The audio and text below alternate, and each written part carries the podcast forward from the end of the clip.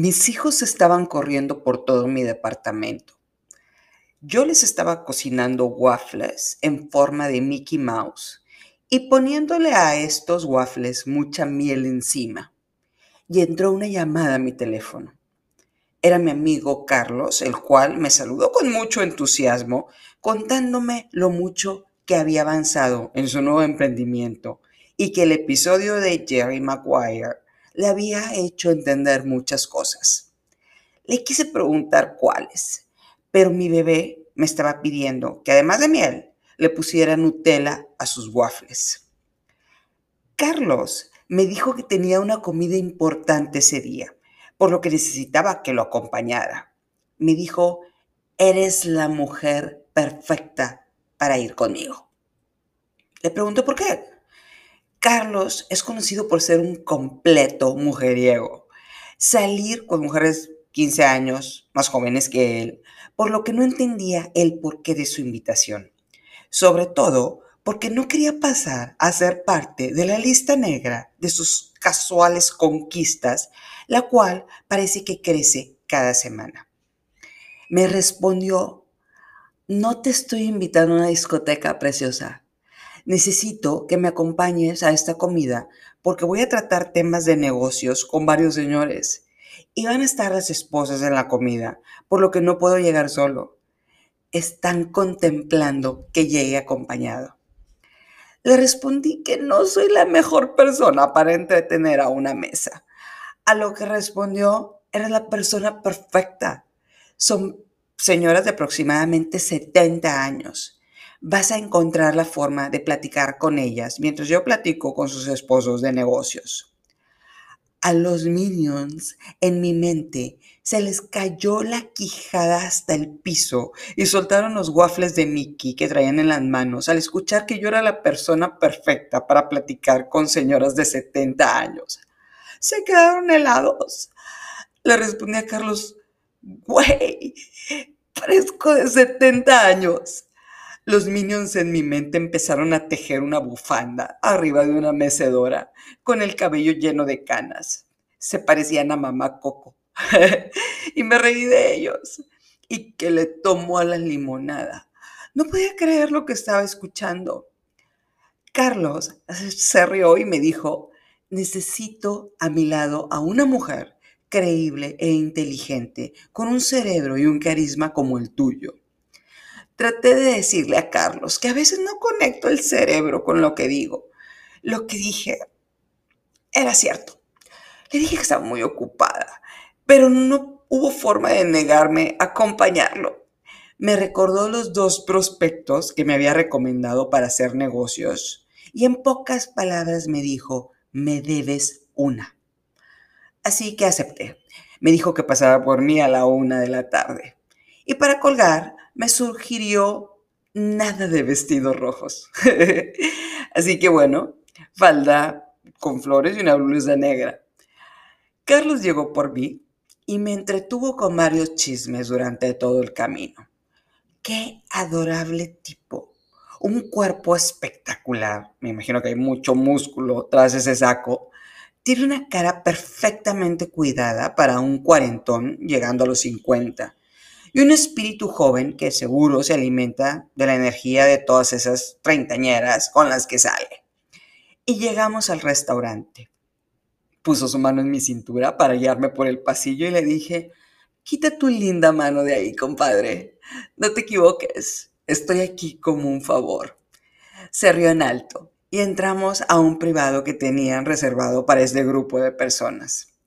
Era un grupo de 10 personas y había dos sillas vacías por lo que supuse que llegamos tarde.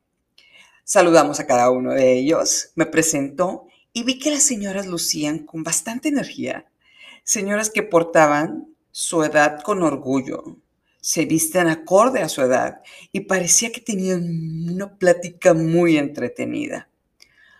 ¿Cuántos años tienes, linda? me preguntó una de ellas. Me reí. Por alguna circunstancia lo sentí como un ataque y apareció Vito Corleone en mi mente diciendo, no es personal. E insistió.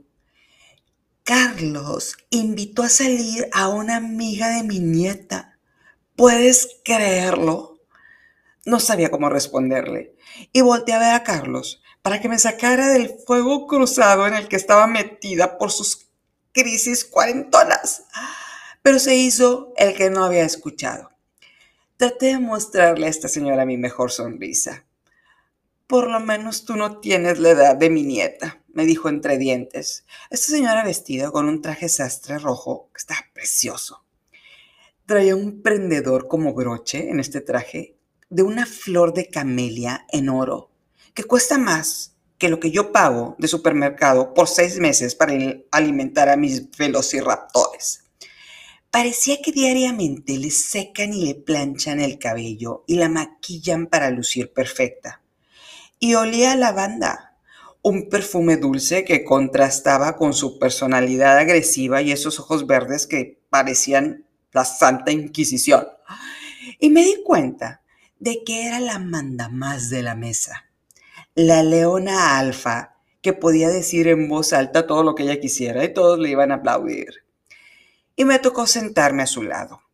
Traté de fluir, pero ya había sido enjuiciada por acompañar a este idiota que sale con adolescentes. Ahora iba a tener que aguantar toda la comida, los reproches contra Carlos. Yo me sentía fuera de mi hábitat, me sentía lejos de, de mis fortalezas. Y continuó la conversación hablando de viajes, restaurantes, quién se estaba divorciando y quién estaba metido en problemas de alcoholismo. En un par de ocasiones Carlos me preguntó si estaba yo bien. Solo le contesté que sí. Más bien me estaba pidiendo que conversara y causara una buena impresión porque yo permanecía en silencio. Le dije que no era la mujer apta para acompañarlo, pero bueno, ya estaba ahí. Me moría de hambre. Empecé a servirme lo que los meseros habían puesto en el centro de la mesa, desde carne asada, sazonada, queso derretido y un guacamole. La señora del traje sastre rojo me dijo con voz de molestia, ¿cómo puedes comer tanto y tener esa figura? Prácticamente ya te acabaste todo lo que trajeron. ¿Qué contestas a algo así? Algo como, estoy aquí como un favor a este idiota que tiene una crisis cuarentona y debería darle vergüenza invitar a salir a la amiga de tu nieta. Ahora que lo pienso, debería enseñarle a mi hija una foto de Carlos por si se lo encuentra en algún evento para que ella y sus amigas se alejen de él. Me la pasé haciendo waffles de Mickey Mouse durante horas, que más bien lucían waffles con caras de Scream, a los cuales les tuve que poner mucha Nutella encima para que no se dieran cuenta mis hijos de que estaban desfigurados si se los comieran, porque no soporto tirar comida. Así que a menos que tú vayas a pagar la cuenta, Deja de vigilar lo que como con esa mirada de Santa Inquisición, Verónica Castro. sí se parece a Verónica Castro, versión norteña y más alta. Así, así que la llamaremos así. Sentí la mano fría de Carlos sobre mi rodilla, una mano que me pedía mucha precaución.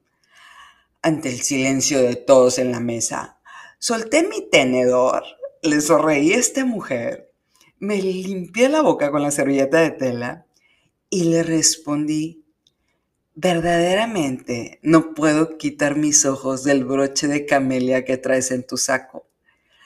Me encantaría comprármelo, pero tengo que mantener hijos, pagar nóminas de mis empleados y pagar vacaciones de invierno. Debo decirte con toda franqueza que le haces justicia a Chanel portando el broche de camelia con esa gracia lo que provocó una celebración en las personas de la mesa y un par de aplausos. Los ojos de la doble de Verónica Castro se iluminaron y ya parecían la mirada de ternura del gato con botas en la película de Shrek. Los minions en mi mente me aplaudieron como Nancy Pelosi. ¿Cómo no? Verónica me contestó señalando el broche. Es un regalo de mis hijos por el Día de la Madre. Me dijeron que la camelia representa gratitud y admiración. Si regalas una camelia es porque tienes el deseo de pasar más tiempo con la persona a la que se le entregas. lo que quiere decir que quieren pasar más tiempo conmigo, pero viven fuera de Monterrey. Me lo dijo con una sonrisa que parecía que mostraba que había tocado fibras sensibles en su corazón. Y la mano de Carlos pasó de mi rodilla a mi espalda. Y de mi espalda me empezó a sobar el hombro en señal de que habíamos esquivado bien esa bala. No se te vaya a ocurrir regalar una camelia, le dije a Carlos con una voz condescendiente, lo que provocó más risas. Verónica Castro me dijo con un tono suave, yo también soy empresaria, he trabajado toda mi vida, yo también tengo que pagar nóminas. Y ahí se rompió el hielo.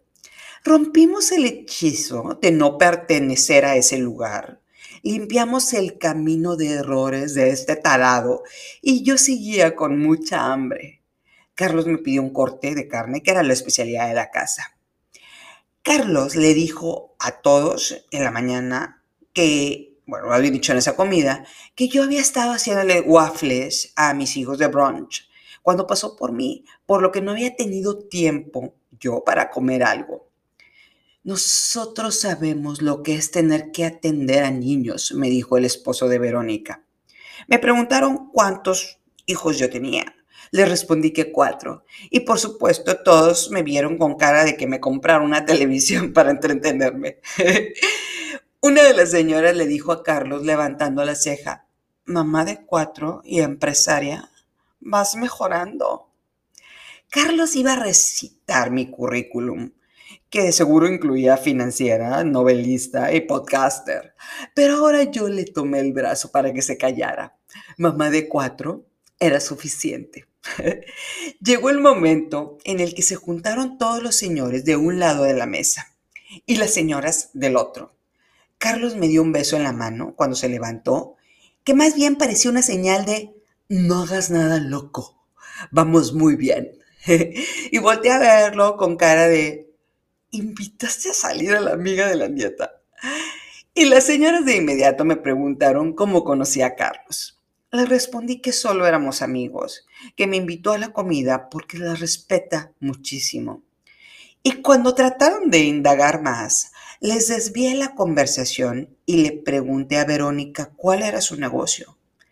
Me respondió que una papelería, lo cual me hizo recordar algo que les digo a mis hijos. Aquí va. Se los voy a contar a ustedes. Si quieres andar de vendedora, tienes que buscar una de dos cosas. Volumen o utilidad. De preferencia las dos. Pero algunas veces tenemos que escoger una. Aquí va. Primer caso. Un producto con mucho volumen, pero poca utilidad.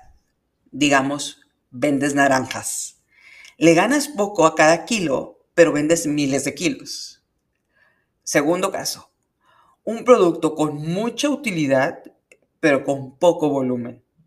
Es decir, vendes pinturas hechas por ti, es decir, lienzos, como decoración para las paredes de los departamentos, los cuales vendes a alto precio, pero no vendes miles, vendes poco volumen. El tercer caso sería lo óptimo, vendes mucho volumen con alto margen. El aguacate mexicano sería el ejemplo del alto volumen con alta utilidad. Y un cuarto, en el que nadie debería de estar, les menciono a mis hijos el ejemplo de una papelería que vende a menudeo, es decir, baja utilidad con bajo volumen. Lo contrario al aguacate mexicano.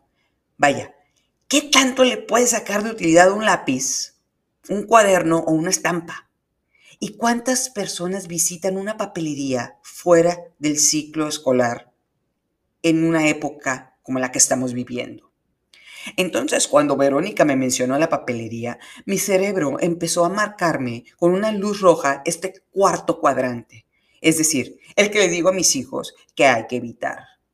Y las letras luminosas de habla del cuarentón, no critiques a la papelería, aparecieron en mi mente pero no pude evitar mi gesto de me voy a quedar callada. Por más de que Verónica me invitaba a decirle lo que yo estaba pensando, no podía armar una frase coherente. Verónica me pidió que la acompañara fuera del restaurante, y así lo hice tomando mi bolsa de mano. Los ojos de sorpresa de todos los señores se relajaron cuando les dijo que íbamos a salir a buscar unos cigarros. Caminé con mis tacones altos por una banqueta empedrada hasta que llegamos a una plaza que estaba en la misma cuadra que el restaurante. Y luego de unos minutos me enseñó su papelería.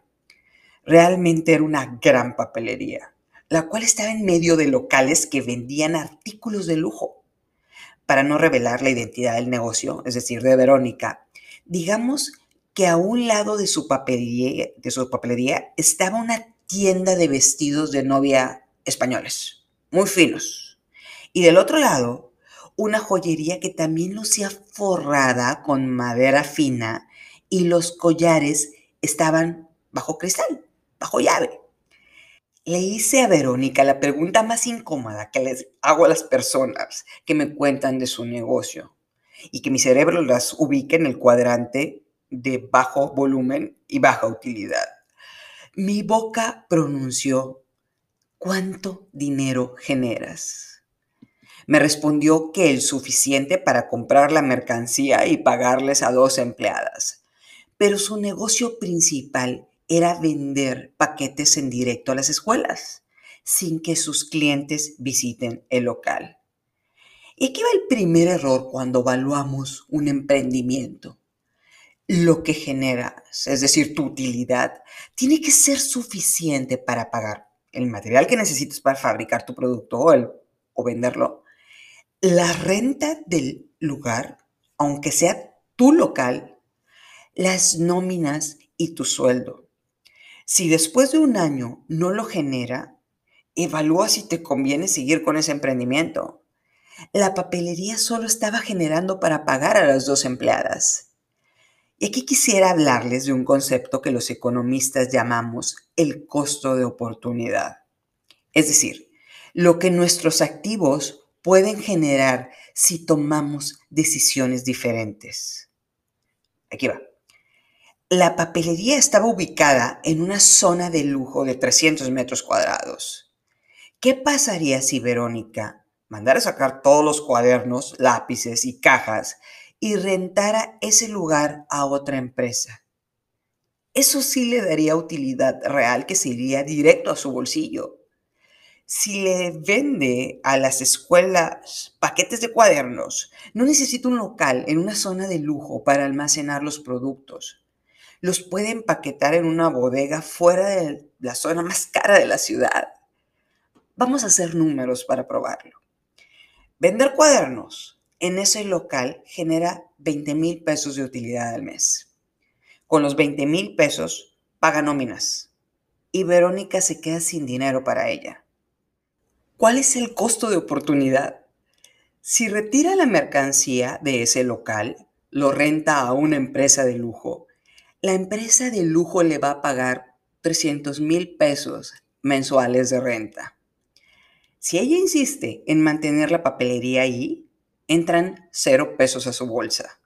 Si cierra la papelería o la reubica, entran 300 mil pesos a su bolsa.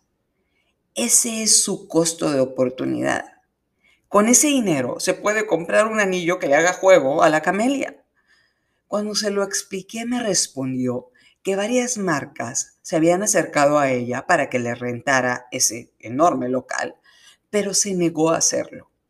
Su mamá lo sacó adelante cuando eran niños con ese negocio.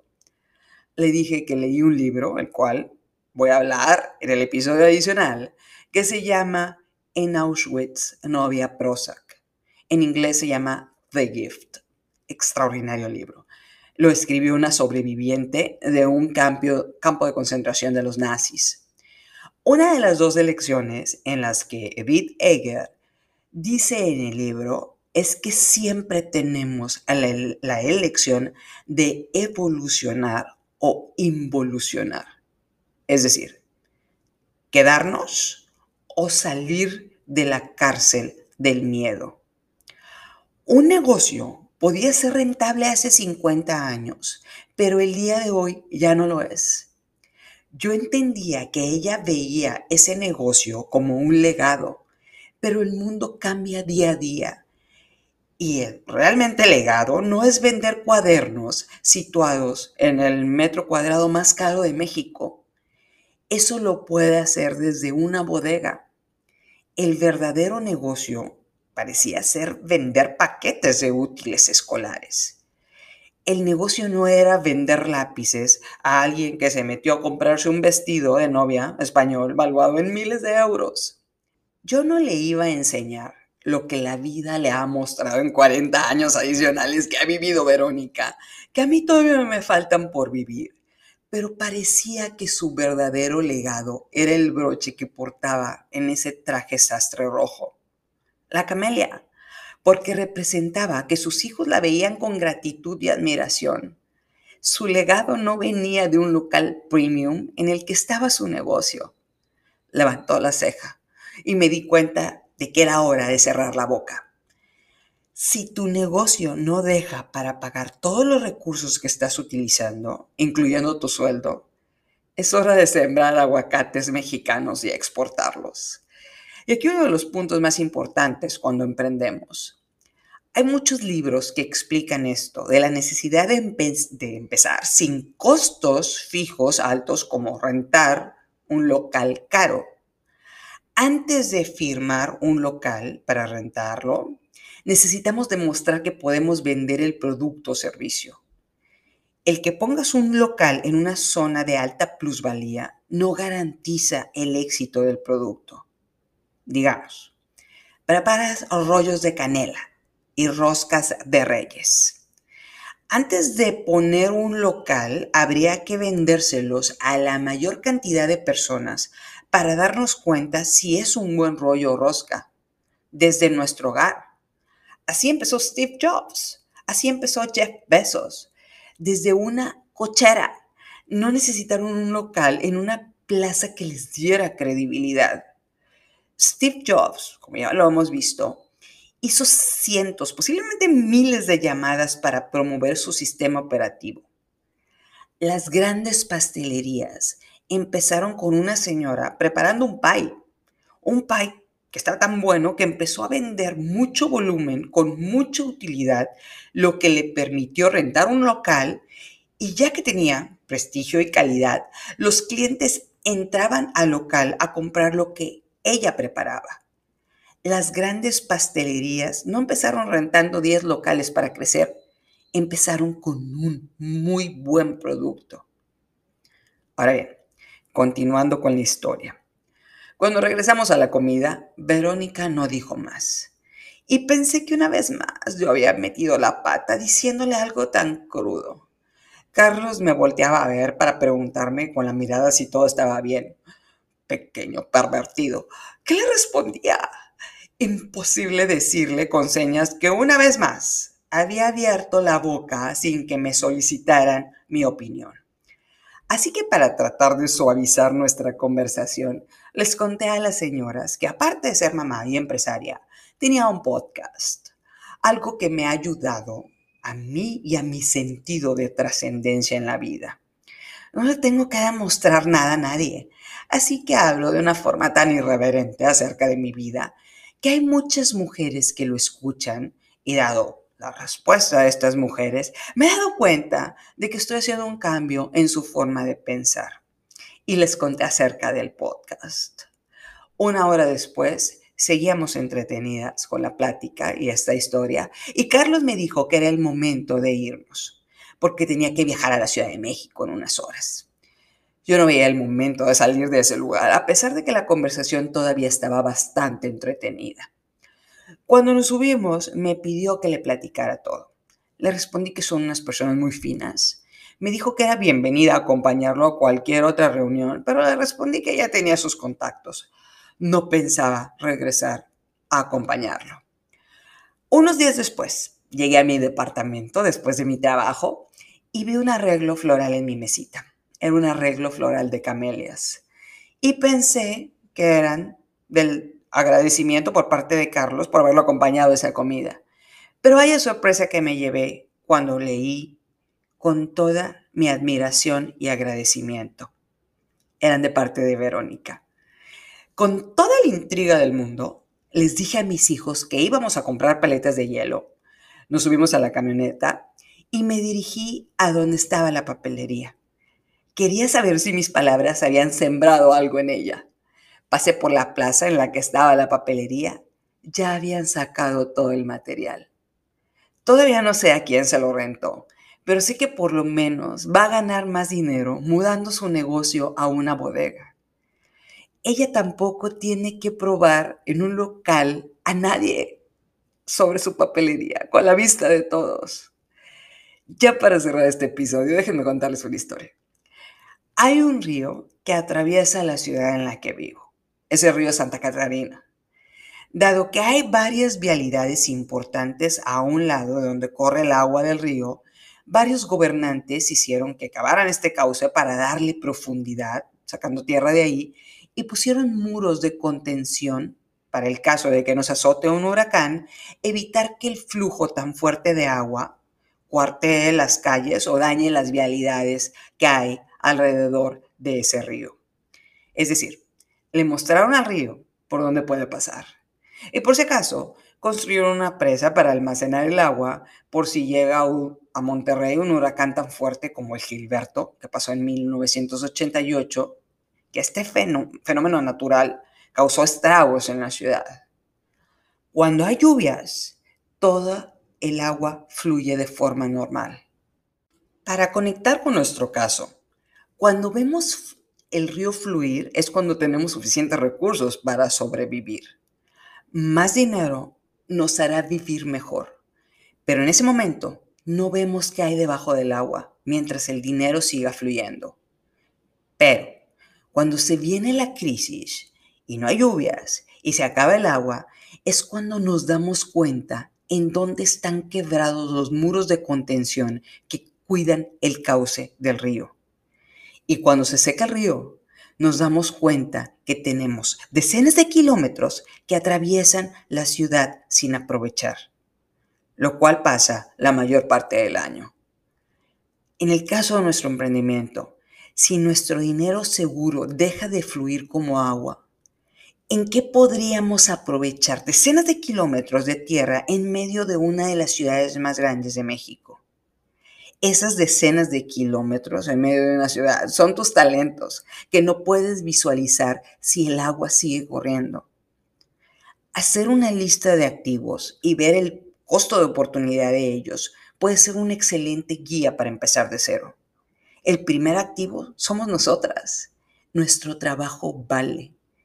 Si no estamos haciendo algo productivo con nuestro talento, es como si tuviéramos decenas de kilómetros cruzando una de las mayores ciudades del mundo sin utilizar, esperando que llueva para ocultar todas las grietas en nuestros muros de contención que nos hacen sentir insuficientes. No esperes a que la falta de agua o la liquidez te obliguen a dar un primer paso. Un camino de mil millas empieza con un solo paso. Todas hemos iniciado de cero.